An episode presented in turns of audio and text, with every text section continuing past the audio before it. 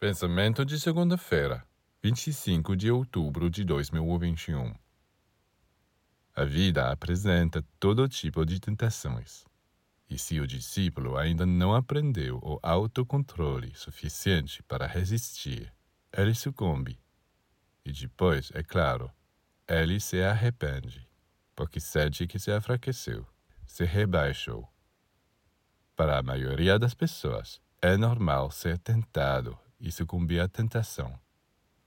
E é quase por isso, segundo elas, que desceram à terra, para apressar-se em direção a tudo o que as atrai.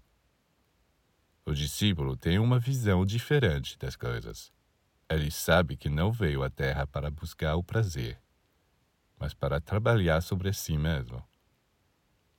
Então, para evitar todo tipo de decepções, antes de embarcar em um aprendimento, ele diz para si mesmo: Ao fazer isto ou aquilo, vou satisfazer meus desejos, é claro. Mas quais serão as repercussões de minha conduta sobre mim e sobre aqueles ao meu redor? E ele pensa. Aquele que não se fazem essas perguntas ficam então surpresos ao ver situações ou problemas que não esperava. Bem, ele não deve se surpreender. O que está acontecendo com ele era de se esperar. As consequências são sempre previsíveis.